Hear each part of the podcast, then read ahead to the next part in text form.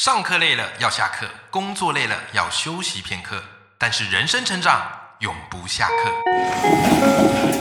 嗨，欢迎来到 Life 不下课，我是欧阳立中，每天陪你学习练功，一起玩出你我的理想生活。Hello，各位听众朋友，大家好，我是王立中，欢迎收听 Life 不下课，每天一集不下课，边休息你上进，累积你的复利成长。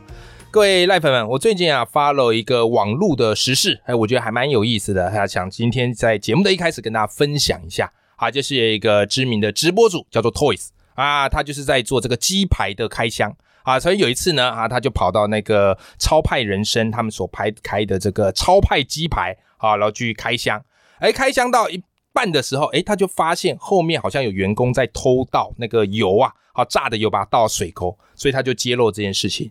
哇，结果这个超派人生这个超哥非常的生气，所以在一开始在舆论上就不断的这个炮轰 Toys 啊，说你都在干这些事情，都在踩着别人先姐前气啊，连发了好几篇。但是很神奇哦，就是他骂 Toys，就反而呢舆论一片倒，都支持 Toys 啊，大家都在下面调侃说啊超派人生超派啊，就在调侃他。可是呢，过了几天之后，诶，这个超哥他发了一篇文，跟大家诚心的道歉，然后并且坦诚说，哎呀，毕竟这个鸡排店啊是我最近才开的啊，就开的，然后他就像是我的孩子一样。好，所以当人家批评我的时候，难免我情绪会起来嘛。不过呢，好，在 Toys 的指教之后，我仔细思考过后，我的确做的不对，所以我要诚心的道歉，好，也跟 Toys 道歉，谢谢你，好，让我学到一课，而且还自我解嘲、把网友调侃他的啊，像是超派，好，到此一游，把它做成贴图，然后还把它做成 T 恤。很神奇的是，当他道完歉，然后情绪缓和之后，下面的留言全部好改支持这个超哥，哇！我看到这个案例，我觉得太有意思了，因为很多时候在我们的生活当中，我们遇到别人的批评，我们遇到别人的指正，我们一时之间情绪起来了，但是反而事情没有解决，越演越烈啊。好，但是最近我读了这本好书啊，这本好书它谈的是思考，可是里面也教我们如何面对思考最大的敌人，也就是情绪。这本好书是什么呢？好，叫做《思考马达》，是我的好朋友裴佑所写的。那我今天呢、当然就是要把培佑请到我们的节目现场，来跟大家聊思考，也聊情绪。来，我们先来欢迎我们今天的大来宾培佑老师，欢迎。嗨，Life 们好，欧阳好。哎，培佑好，培佑，我发现你这本书很有意思哦，因为你这本书要思考马达嘛，然后它分成三个部分，对不对？我本来以为整本书都会谈思考，可是我后来发现，哎，你花了大概三分之一的篇幅是在聊情绪这件事情没，错，哎，那我就很纳闷，明明是谈思考的书，可是你特别的着重在情绪，究竟情绪对我们思考会产生什么样的影响？是这本书是这样哦，前面三分之一我们用这个思考马达四步骤对，跟大家讲，遇到困境、遇到问题，怎么样启动思考？哎，这四个步骤哈，我们上一集的节目啊都有聊过了，所以很建议大家啊，没有听到的回去先 follow 一下哈。没错。嗯那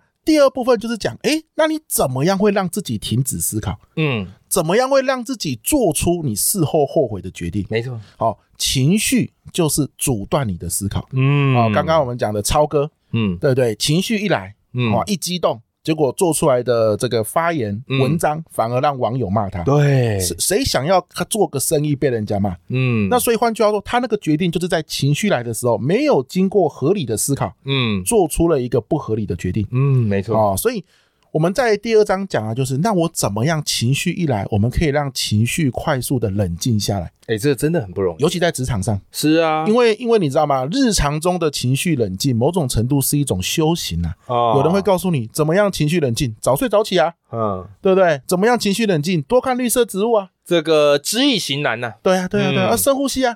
可是你不可能说今天我在做简报的时候，然后客户惹毛你了，嗯你跟客户说不好意思啊，我去 海边看个海再回来， 不可能 嘛？对，未来不可能客户也跑了，对，所以日常的情绪它是一种修行，嗯长时间的累积。那我们今天面对的是职场伙伴，嗯，我听欧阳说，赖粉们大部分都是上班族，对，很多时候呢是一秒就惹你生气，是好像这个超哥，对不对？嗯一秒啊就生气了。嗯好，那这个时候怎么样让自己的情绪快速平静下来之后，能够启动思考马达？哦嗯啊，这就是为什么有一个专章在写情绪的原因。对，那不然哈哎对，对就不够落地。嗯，对，然后啊吃步骤啊，我情绪来了，我根本就没办法启动啊，那就白忙一场啊，对不对？对好了，所以我这边是跟大家分享怎么样在职场上快速的让自己的情绪降温。而且你书里有一个比喻，我觉得非常非常的精彩哦。你说那个情绪就很像隔音墙啊，对啊，两个人在这隔音墙啊，其实是听不到没错，彼此的这个对话的，没错，对不对？只有一满肚子的情绪想要发泄。没错 OK，没错，好，所以这就是为什么你在思考之前，你一定要面对的情绪，因为情绪会阻止我们思考。好，那阻挡你思考之后，你可能就会做出错误的决策，没错，酿成接下来引发的这个公关灾难，对对不对？好，那所以关键来了，啊那我们到底要怎么面对这些情绪？其实人不可能没有情绪嘛，人非圣贤嘛，就算是圣贤也会有情绪的啊，啊也会有心情不好的时候啊，没错，对不对没？错那尤其在忙碌的生活当中，很容易人没耐心啊。是朋友，你看人家那个每次在开车，你就会感受到台湾人很没耐心，没只要错，一坐上驾驶座不得了 啊，对不对？啊，那个路人你就说他刁民啊，前面那个你说到底会不会开车？这叫路怒 症，有一什么路个症，路症路怒症就是啊有些人平常情绪很好，啊，一坐上车看到路上各种情况，他就会 俩狗。可是他一离开方向盘，又变成好好又变成一先个生，好人对对对，这个是真的有这个，所以磨练情绪最好的方式就是开 车，没错，开车。好了，那。情绪其实有时候来得很快，有时候会让我们猝不及防，甚至会口不择言，这个就是是最麻烦的事是情。是是，那其实你书里有教到一些方法啊，来哎跟我们分享一下，怎么样可以快速的安抚情绪，好吗？是是。刚刚欧阳其实有讲到一句关键哦，嗯叫做“人非圣贤，嗯孰能无情是绪”，对吧？好，那我就用圣贤来说好了嗯。孔子算圣贤嘛，对对不对？好，在我们这个华人的文化里面嗯，孔子讲过一句话嘛：“三十而立，四十不惑。是”，好，我们来看“四十不惑”，不惑是什么意思？没有疑惑，哎，可可是吗？可是各位，四十岁你就没疑惑了吗？哎，每天充满疑惑，哇开玩笑，每天40岁怀疑人生哦啊那，个疑惑多的 是啊，对不对？所以那个不惑不是没有疑惑的意思，嗯那个惑是什么意思啊？孔子有解释啊，嗯什么叫做惑？嗯爱之欲其生，恶之欲其死，嗯既欲其生，又欲其死，是为惑也。哎呦，哦，看到没有我不知道你历史系还辅修国文 啊，开玩笑，踩你国文老师地盘 的。厉害厉害厉害。啊 OK，所以来跟我们解释一下。对，什么叫爱之欲其生，恶之欲其死？就是我喜欢他的时候，我就希望他活得好好嗯的。可是他如果今天三言两语惹我生气，我今天讨厌他的时候，我又希望他去死啊！哦，这就是什么？哎，这就是情绪嘛，啊让你做出偏激的行为。对，所以他说，四十岁的时候，你应该做事情要更有分寸了，嗯，不要一下子因为情绪来了就做出那么多偏激的行为啊、嗯一下子就讲生生死死的，对，没那么严重吧？好、你能不能控制你的情绪啊？哎，就这个意思哎。所以你看，圣贤也是很在乎这件事的。是，他以四十岁为一个修行的时间界限。嗯，好了，那所以你怎么样做到不要爱之欲其生，恶之就欲其死啊？嗯，这就是一种修行啊，这是一种养养一个东西。对，我们希望这个东西，我们累积到四十岁的时候，我情绪一来，我又可以快速的消退，嗯，不要那么的极端，不要那么的失去分寸，嗯然后做出让你后悔的事，没错，对吧？好，来怎么做哈？我就去查怎么样，我快速情绪来又可以快速消退呢？嗯有没有这样的方法？对啊，对不对？哈，因为嗯一般讲的都是日常的累积嘛。是是是是。那我就发因为现，修行对很多人来讲太慢了，没错，他必须没要错急救章一下。对，所以我就发现，哎，《Cheers》杂志、啊，可绿尔杂志、经理人杂志、商周不约而同哦，在不同的年份、不同的月份都有嗯讲到一招快速让情绪稳定下来的方法。哎呦，怎么做？所以你看，专门针对职场人。好，啊，怎么做呢？他是这样哦，我们人有五感嘛，嗯视听味触嗅，是，对不对？有一些人视觉比较敏锐，没错有一些人嗅觉比较敏锐，没有一定嘛。嗯可是呢，我想象，假设我是视觉比较敏锐的人，有没有一张图，你可以把它设成手机封面的？你看到这张图的时候，它会直觉的影响你，暗示你，然后让你冷静下来。哦有没有这样？我举例啊，比如说我的手机封面，等一下你可以看，是我女儿，不是啊、我太太跟我儿子的照片啊啊啊啊啊。 ，OK，OK 哎我把太太跟当女儿一样，好久没讲错，这样子圆得回来，圆可得回来以可以可以，吓可以死我了。自圆其说一下 自圆其说一下。好，所以呢，我太太跟我儿子的照片，所以今天我发现我情绪来了，我马上手机点开，看到这一张就是封面照片，嗯我马上提醒我自己，如果今天我情绪来了，做出后悔的决定，会影响到我的家人。嗯哎，这就是孔子说的“一朝之愤，对，既伤其身，又伤其亲。是啊，我自己生气，然后毁了我的生意就算了，可能又连带的影响到我的影家响人哦到。家人是好，所以我看到这张照片的时候，我就可以马上联想，我要让情绪稳下来，哦我不要讲出偏激的话。对，好，有一些人是听一个声音，听一个音乐，嗯，好，所以他今天情绪来的时候，他马上放一个音乐，那个音乐可能是他以前，可能比如说去花莲玩的时候，嗯看着太平洋的海，然后听那个音乐啊，那个音乐让他稳定下来。嗯那这个时候他发现他情绪来，他马上可以放这个音乐来听。嗯，有些人是握一个娃娃，那个娃娃可能是他以前去买了一个娃娃，然后他不断的去养这个娃娃，只要握到这个娃娃，嗯我就要连接到让自己情绪平复。哦，所以不管是视觉、听觉、触觉都可以。对，视听味触嗅。对，有些人是喝一口咖啡啊，嗯，对不对？一口咖啡之后，让他觉得哦，这个咖啡喝下去，他就马上连接到我要冷静。嗯咖啡的味道等于冷静，哦，哦，这某种程度有点像仪式感的感觉。对，比如说对对，嗯我进到庙里面就要安静，安静就要沉着下来。啊可是你不可能一天到晚跑到庙里面去 嘛，对啊，我到海边我就要让自己心情开阔，你不可能从简报室直接冲到海 边啊。可是我视听未触嗅，可不可以对应一个刺激物？嗯，我看到它，我就是要冷静一下。这个就是你要刻意去设定的事情。哦，很多小孩子在家，有时候一句话就惹爸妈生气，嗯啊，爸妈一俩狂玩，爸妈就后悔。嗯嗯，我自己也是哎，，有时候也是，对我我自己骂完小孩，我自己也会后悔。对，没有错。有时哦候有些人骂完小孩哦，然后看着小孩的以前的照片还会流眼泪，对对不对对？可是我今天小孩子惹怒我的时候，我有没有一个快速的视听未出嗅的安抚物？嗯我看到它，我就会想起我的情绪要稳下来。嗯好，那这个东西就什么一个字叫做养。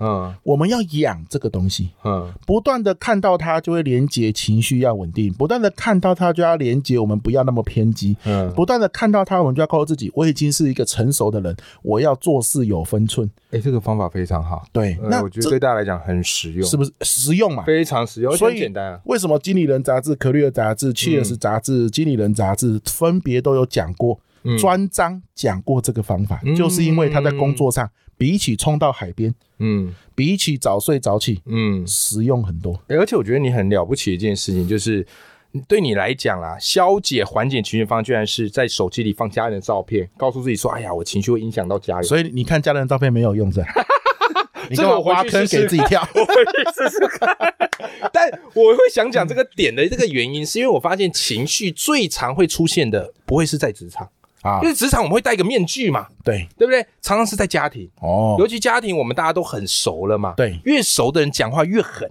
没错，知道要往对方的软肋去刺，没错嗯对，不对？所以呢，这个地方呢，诶，其实你在书里有一趴，就让我觉得非常非常的有感触啊，就是我们平常在家里说话，有时候一不小心讲没几句话，哇，彼此很生气啊。对，或跟你父母一聊天，然后一讲到什么话，哇，彼此很生气啊。没错，所以呢，你书里有跟大家分享哈，就是有一些方式说话的方式，嗯可以不引发他人的情绪。对，这个我觉得是我们每一个赖粉都要去学的啊，对因为常常我们会有一些家庭冲突嘛对。那怎么样才可以让我们的说话跟沟通不去引发对方的情绪？是。其实哦，你说要一个明确的方式，可嗯是有时候你情绪一来哦，你口不择言啊。哎，是，所以反而反过来想一件事哦，嗯有没有可能，就算你口不择言，家人也能够体谅你？嗯，好，嗯怎么做？嗯其实我常常讲一句话、哦，沟通的关键真的不是人，对，尤其是家人哦。沟通的关键真的不是什么他个性怎么样啊，对你个性怎么样？沟通的关键很多时候是关系的累积。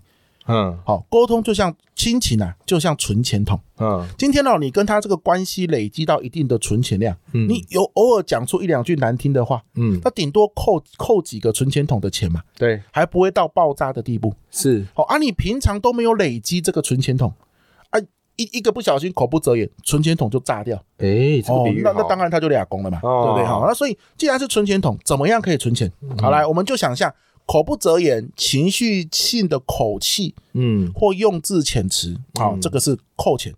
好，那怎么存钱呢？来。